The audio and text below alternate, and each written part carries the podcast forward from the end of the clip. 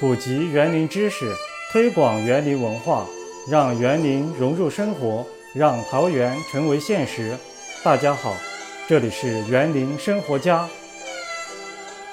今天为您播讲挺有意思的中国古典园林史。第一讲：贵族的游猎园——先秦园林。园林简史：中国园林的诞生期。文献中记载的最早园林，是商末周初时期殷纣王修建的沙丘苑台，和周朝开国帝王周文王修建的灵佑、灵沼和灵台。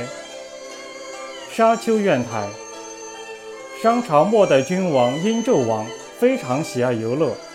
据史料记载，公元前十一世纪，殷纣王在安阳以北修建了沙丘苑台。用于游赏玩乐，沙丘苑台规模宏大，内部圈养野兽，同时具有狩猎、游乐、祭祀神灵的功能。灵佑、灵沼、灵台，周文王以封京为国都，营造城池宫殿，在城外营建了灵佑、灵沼和灵台。灵佑面积方圆七十里，里面森林密布，植物枝繁叶茂。并且圈养了珍禽异兽，作为文王狩猎游乐的场所。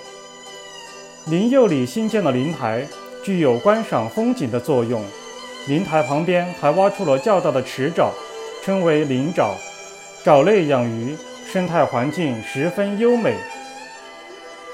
春秋战国时期，周朝天子的权威地位被削弱，诸侯国经济与政治势力逐渐强大起来。各国君王开始营造大量的宫苑和苑囿，宫殿一般建在都城里，苑囿则设置在郊野风景优美的地方。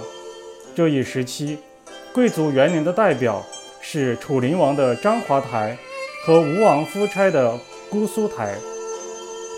章华台又叫章华宫，是楚灵王修建的离宫，建筑宏大壮观。